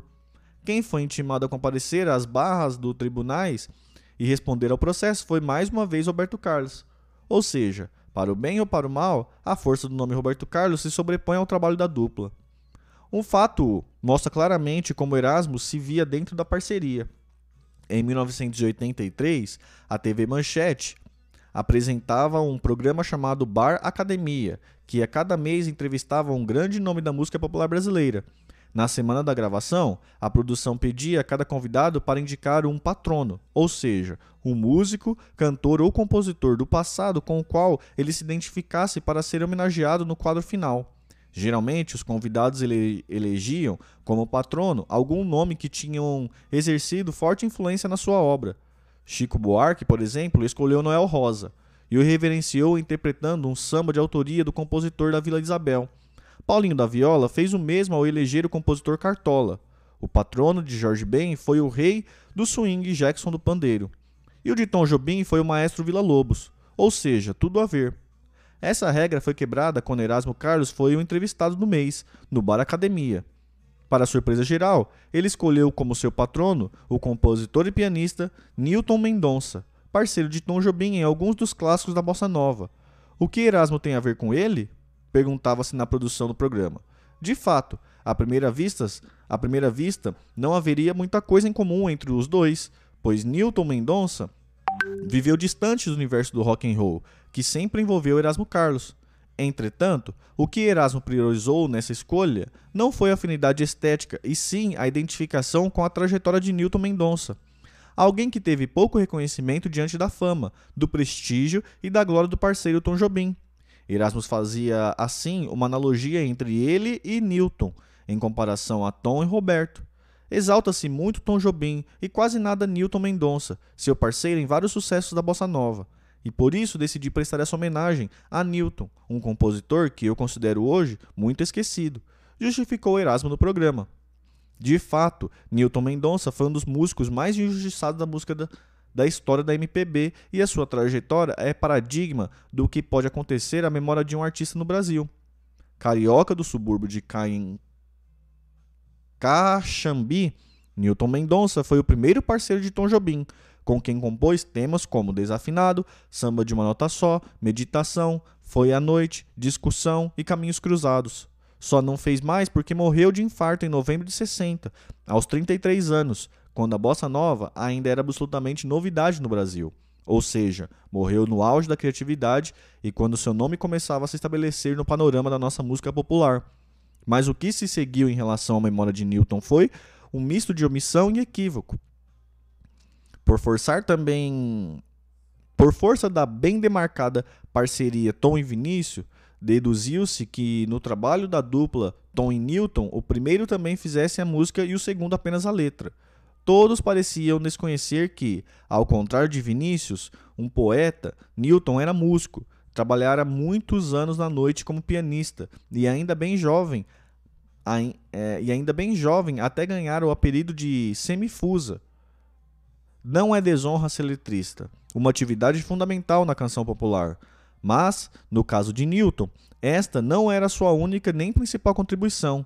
Entretanto, o próprio Vinícius de Moraes, em algumas entrevistas, se referia a Newton como um letrista da bossa nova, visão que seria consagrada no clássico Balanço da Bossa, organizada por Augusto de Campos em 68, no qual os autores são pródigos em elogiar o trabalho do letrista Newton Mendonça, pensando estar fazendo uma grande homenagem ao compositor, Naquele mesmo ano, os organizadores do Festival Internacional da Canção instituíram o troféu Newton Mendonça, prêmio dado ao melhor letrista da composição.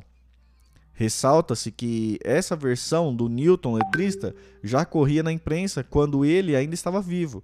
Numa nota em sua coluna no jornal Última Hora, em maio de 60, o cronista e compositor Antônio Maria destacava que Meditação era a música mais bonita do momento, mas fazia restrições a letras aconselhando Tom a compor mais com Vinícius e menos com Newton Mendonça. Dessa vez, porém, houve reação.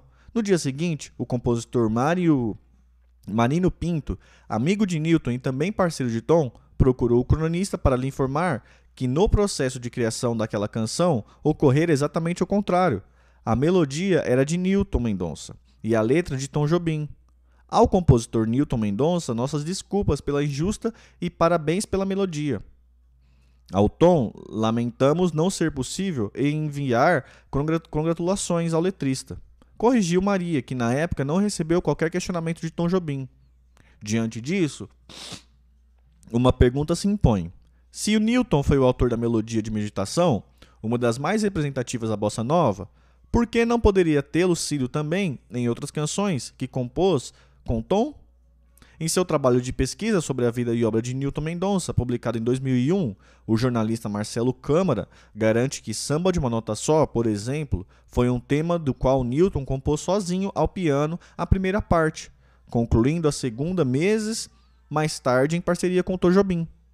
Logo após a morte de Newton Mendonça, algumas de suas composições, como com Tom Jobim, começaram a ganhar o mundo.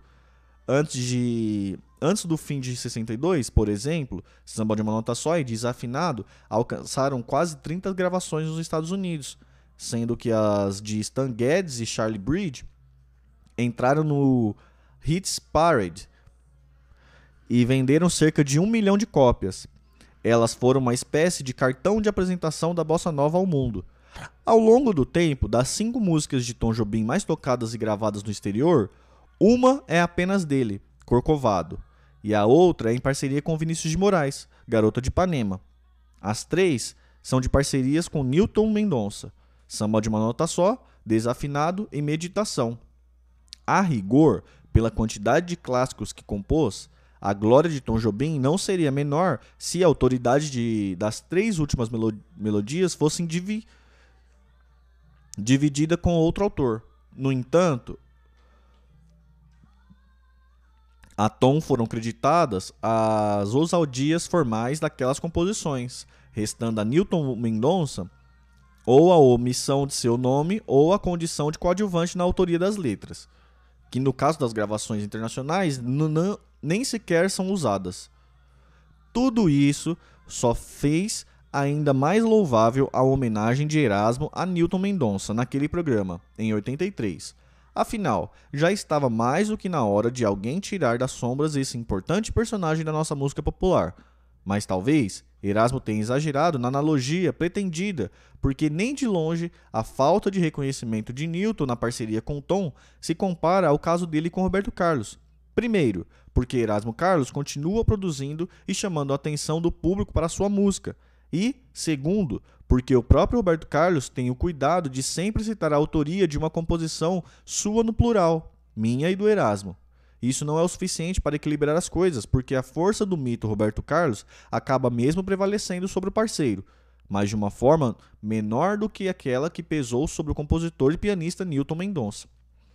Erasmo Carlos é tão identificado ao universo do rock and roll que ele deseja que na sua lápide, em vez de aqui jazz Erasmo, Erasmo escrevam aqui rock Erasmo. Já ele é um cantor de rock curioso, porque seu maior hit no Brasil é uma balada romântica, sentado à beira do caminho, e no exterior é um samba, cachaça mecânica. Sucesso na Holanda e em vários outros países da América do Sul, onde o nosso tremendão era apresentado como El Rei del Caravana Brasileiro. Mas, entre essas baladas e esse samba, Erasmo Carlos continuou uma obra que de fato o coloca ao lado de Raul Seixas e Rita Lee, como San como a Santíssima Trindade do rock brasileiro. Entre Roberto e Erasmo, no entanto, há muito mais do que uma parceria musical. Os dois têm uma história juntos, e isso foi consagrado na canção Amigo, lançada por Roberto Carlos em seu álbum de 77. Pera aí, galera, deixa eu pegar um cafezinho rapidão. Já volto. Dois segundos.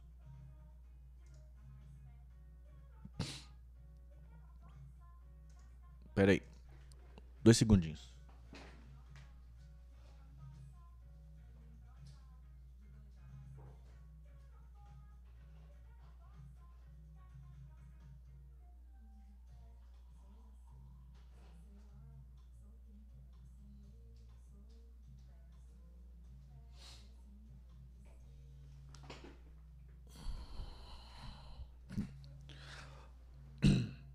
Voltamos.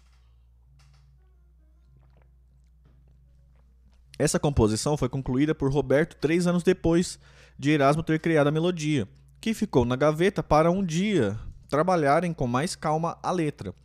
Era uma daquelas melodias que sabiam apropriada a uma canção-mensagem, ou seja, de tema religioso, ecológico ou de fraternidade, que a cada ano Roberto Carlos incluía em seus discos.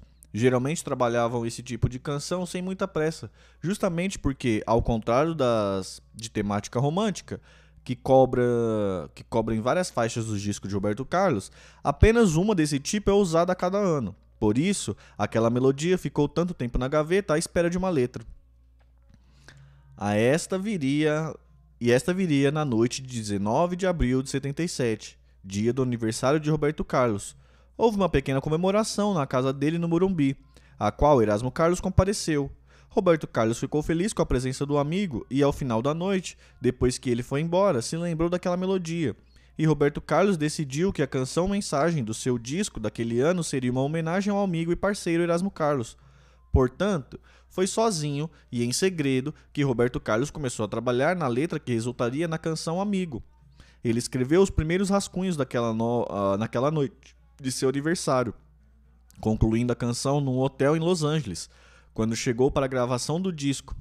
O arranjo do, de Amigo ficou a cargo do maestro El Caps, que entendeu perfeitamente a mensagem e procurou, procurou valorizá-lo ao máximo. Logo depois de retornar da gravação de seu disco nos Estados Unidos, Roberto Carlos foi com sua esposa Nice à casa de Erasmo, em Ipanema, no Rio. Nice cochilou cochichou do que se tratava com Narinha, mulher de Erasmo, mas pediu para ela segurar a surpresa.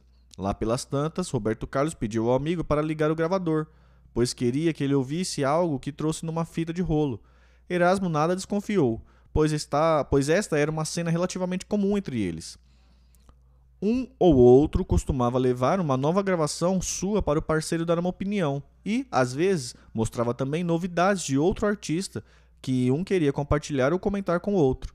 Enquanto Erasmo preparava seu gravador japonês, daqueles completos, com dispositivos para cartuchos, cassetes e rolos, As, expectativa, as respectivas mulheres se posicionaram para melhor acompanhar a cena. Quando a fita começou a rodar e entrou aquela abertura instrumental, Erasmo percebeu que estava diante de uma canção forte, grandiosa, e ao ouvir as primeiras palavras cantadas por Roberto Carlos, Você, meu amigo de fé, meu irmão camarada, amigo de tantos caminhos e tantas jornadas, ele não se conteve e começou a chorar. Aquela mensagem só poderia ser para ele. Erasmo chorou no início, no meio e no fim da música. Chora até hoje. É a música que faz as pessoas escolherem quando querem me homenagear. E eu choro sempre. Enfatiza. Mas, talvez, nem Roberto nem Erasmo tenham se lembrado de que naquele ano de 77 fazia 10 anos que a dupla havia reiniciado a parceria. Foi em 67 que compuseram Eu Sou Terrível, depois da briga que os afastou no auge da Jovem Guarda. De Eu Sou Terrível a Amigo foram exatamente 10 anos de amizades e parcerias, ininterruptas.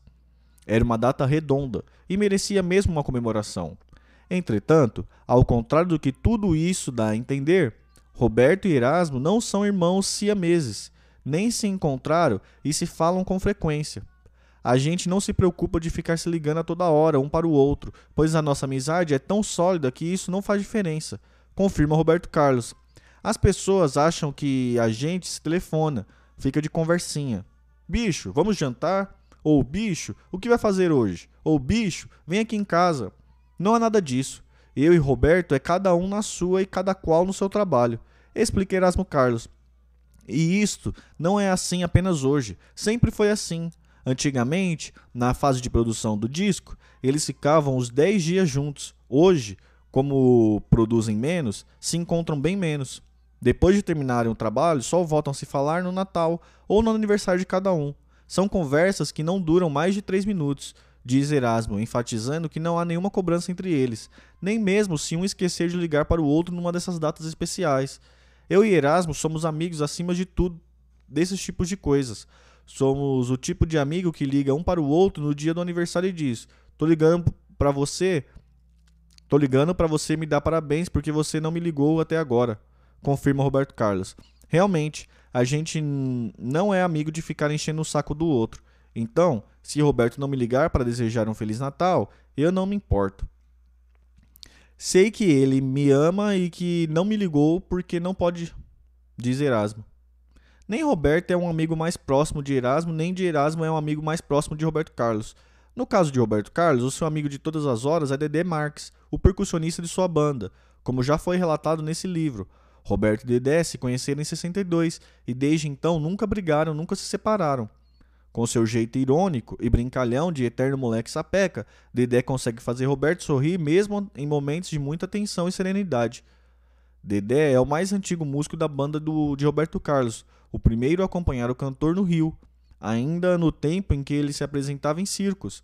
Desde essa época até hoje, os dois estão juntos, se apresentam em todos os shows, em todas as cidades e países. É simbólico que, no final de cada espetáculo, ao lançar as rosas para a plateia, Roberto Carlos mantenha perto dele o seu amigo Dedé Marques. No momento daquele ritual, é exatamente Dedé que sempre vai ao fundo do palco buscar mais flores para o cantor oferecer aos fãs. O que Roberto Carlos viveu e sofreu ao longo de mais de quatro décadas de carreira, Dedé acompanhou do mesmo modo, bem de perto, ao seu lado. Tudo aquilo que o Roberto escreveu na música Amigo, ele ofereceu a mim também, diz Dedé. De fato, não há uma única palavra daquela canção oferecida publicamente a Erasmo que Roberto não diga sinceramente a Dedé, o seu outro grande amigo de fé, irmão camarada. Foi motivado por um caso do amigo foi motivado por um caso do amigo que Roberto Carlos compôs um de seus grandes sucessos, As Canções que Você Fez para Mim, faixa do álbum Inimitável de 68. Na época, Dedé estava namorando a cantora Martinha e Roberto Carlos torcia muito por esse romance. Dedé era meio louquinho, fazia aquelas besteiras que todo rapaz faz e Roberto achava que o amigo achava que comigo ele iria se aquietar um pouco mais. Então Roberto realmente deu a maior força para o nosso namoro, lembra Martinha. O casal seguia firme, com Dedé projetando planos para o futuro e Martinha dedicando-lhe canções de amor, como o sucesso Eu Te Amo, mesmo assim. Por tudo isso, foi um duro golpe para Dedé quando, num certo dia, Martinha decidiu por fim ao namoro. Nós éramos apaixonadíssimos, mas Dedé fez umas bobagens e eu fiquei me enjoando e decidi mesmo terminar com ele. Afirma a cantora. Dedé ficou arrasado e foi chorar suas dores nos ombros do amigo Roberto Carlos. Este ainda tentou contornar a situação e pediu para Martinha pensar melhor, mas a resposta dela foi enfática. Não voltaria nunca mais para Dedé. Diante do fato consumado, Roberto Carlos chamou o amigo para passar uns dias com ele num sítio em Eldorado, interior do São Paulo, onde de vez em quando ia descansar da maratona de shows. Era uma forma de distrair Dedé e não deixá-lo sozinho naquele momento difícil, em que ele ficava frequentemente se lembrando das canções de amor que a namorada lhe dedicara havia tão pouco tempo. E numa daquelas noites no sítio, Roberto Carlos começou a compor uma nova canção inspirada justamente no romance de Dedé e Martinha. A dor e a solidão que o amigo estava curtindo, a sua saudade da sua ex-namorada, tudo isso Roberto Carlos sintetizou nos versos de As Canções que fez para mim. Hoje eu ouço as canções que você fez para mim, não sei por que razão tudo mudou assim. Ficaria as canções e você não ficou. No outro dia, depois do café da manhã, Roberto Carlos chamou Dedé, pegou o violão e mostrou o tema que estava compondo para ele. Como assim para mim? perguntou Dedé, sem entender direito. Isto é como você se estivesse lembrando para Martinha tudo aquilo que ela faz... lhe dizia nas canções que fez para você, explicou Roberto Carlos. Dedé pediu então para ele cantar outra vez e depois de ouvi-la atentamente, a sua vontade foi sair correndo e mostrar aquela música para Martinha, quem sabe depois dessa ela não ficaria sensibilizada e voltaria aos seus braços? Pois Martinha ouviu as canções que você fez para mim, ficou sensibilizada, mas não voltou para Dedé. Até porque, àquela altura, ela já estava completamente apaixonada pelo cantor Antônio Marcos, com quem começou a sair depois de terminar o namoro com o baterista.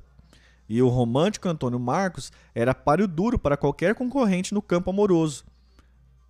Quando eu soube que Martim estava saindo com ele, eu tirei meu time de campo de vez, diz Dedé. Alexa, próxima. Certa vez, perguntaram a Mick Jagger como os Rolling Stones conseguiram se manter juntos por tanto tempo. Ele respondeu que o segredo era justamente não estarem juntos, que aquilo só funcionava porque cada um deles levava uma vida diferente, morava num país diferente, se encontrava apenas durante as turnês em certa medida, isso parece também explicar a durabilidade da parceria Roberto e Erasmo Carlos. Os dois se encontram apenas no momento de trabalho na composição. Ao longo dos 70 anos, por exemplo, Roberto morava em São Paulo e Erasmo no Rio, e eles se encontravam apenas para os ajustes finais das composições. O grosso do trabalho era feito à distância, através de trocas de fitas, cassetes e telefonemas. Para Erasmo Carlos, existe um outro importante fator para a manutenção da amizade deles, que é o fato de um torcer muito pelo outro. Não há a mínima inveja entre nós, não há a mínima competição. Eu não quero saber se Roberto é mais famoso do que eu, se ele tem mais carismas do que eu, se ele tem mais dinheiro do que eu. Nada disso me interessa. Eu gosto do homem Roberto Carlos, do ser humano Roberto Carlos, do artista Roberto Carlos. E acho que ele também pensa assim de mim. E outra coisa importante, nós respeitamos a individualidade um do outro. Negócio, por exemplo, eu não me meto nos negócios dele. Ele não se mete nos meus. Eu não me meto na vida artística dele. Ele não se mete na minha, afirma Erasmo Carlos. Ou seja, Roberto e Erasmo evitam criar possíveis zonas de atrito. Talvez por isso, Erasmo Carlos jamais tenha sido convidado a gravar na CBS no tempo do diretor-geral Evandro Ribeiro. Note-se que alguns dos principais nomes da Jovem Guarda, como Vanderleia, Jerry Adriane, Renata e seus Blues Caps, estavam com Roberto na, Roberto na CBS, que era reconhecida como a gravadora da Jovem Guarda. Por que então o Tremendão não estava lá? Porque seu Evandro nunca me quis no elenco da gravadora, diz Erasmo. Mas Evandro não o queria, por quê?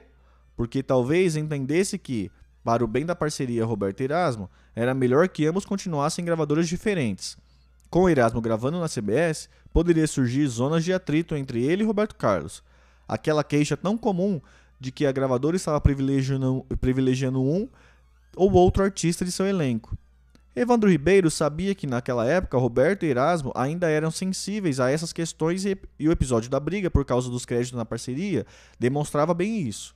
Portanto, para o bem da amizade e principalmente da parceria, era melhor que continuasse tocando suas carreiras em gravadoras diferentes. Talvez isso nunca tenha sido verbalizado, verbaliz, verbalizado entre eles, mas foi assim que funcionou. Alexa, próxima.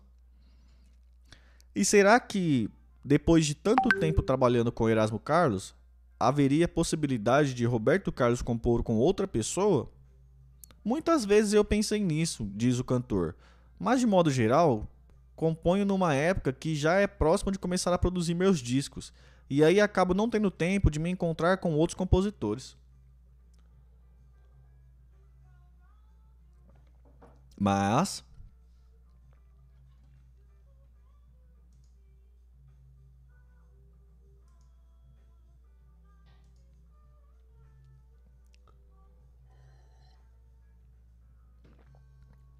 Pera aí, gente, rapidinho.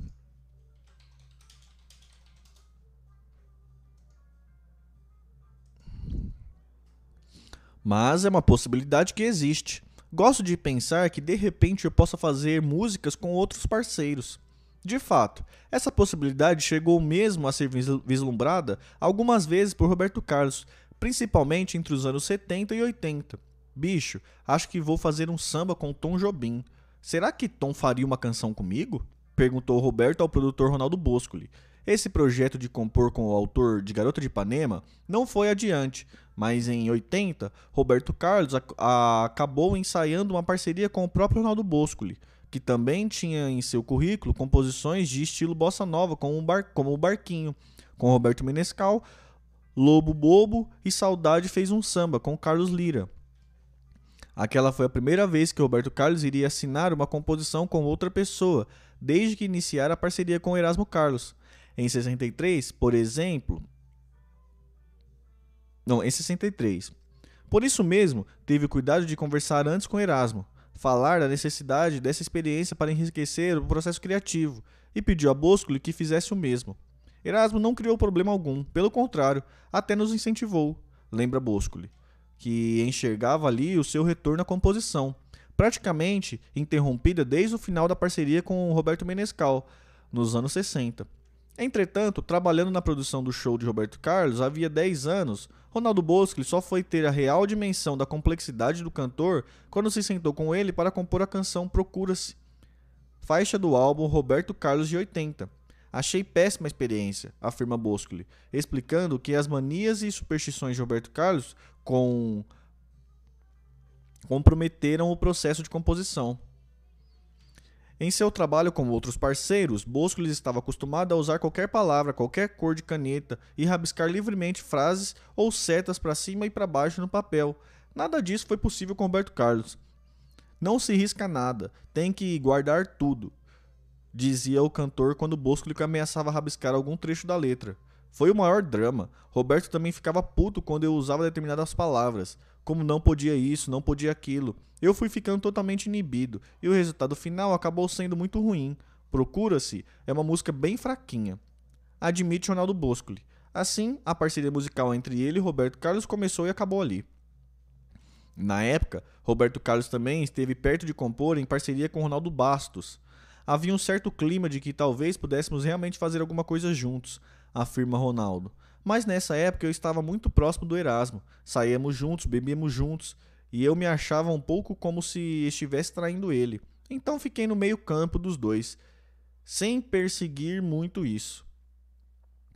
Ainda assim, em 87, Roberto Carlos pediu para Ronaldo Bastos colocar letra numa melodia de Mauro Mota e Lincoln Olivetti, que ele ia gravar no seu disco daquele ano. Ronaldo Bastos concluiu a letra da, de Canção do Sonho Bom junto com o Roberto Carlos no apartamento de, deste na Urca. Eu adorei porque tive a experiência de estar ali compondo com ele. Roberto sabe muito desse ofício. Ele mudou algumas palavras, mas sempre para melhor. Se eu tivesse ficado ali com ele, uma semana teria saído muita coisa. Em 86, Roberto Carlos voltou a falar da possibilidade de compor com outros parceiros, Dessa vez seria a compositora paulista Isolda.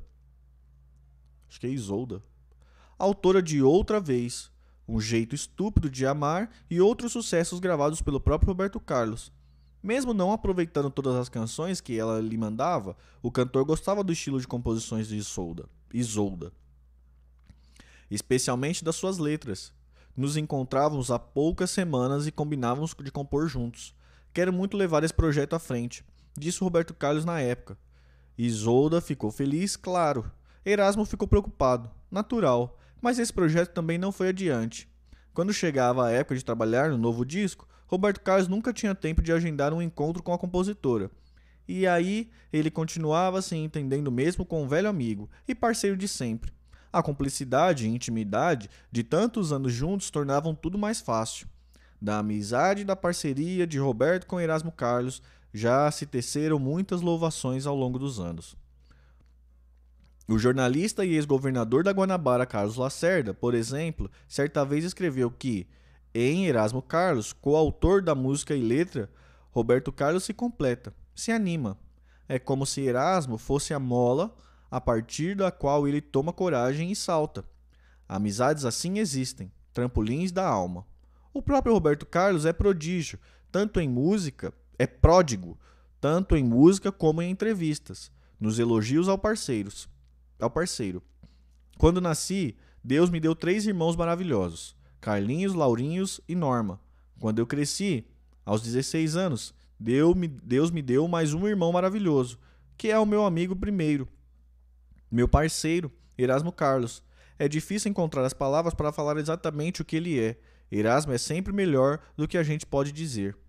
No primeiro show, Roberto descolou com aquela força que empurra o cara para trás, a, desaceleração negativa. No segundo, ele pode fazer todos os malabarismos que quis porque estava sem gravidade. Chiquinho de Moraes. Isso aí, galera. Acabamos aí então o capítulo 7. Depois a gente volta aí com o capítulo 8. Estão gostando da leitura? Deixa um joinha aí. Comenta aí. Quem estiver acompanhando. Beleza? Um beijo e até mais tarde. Falou!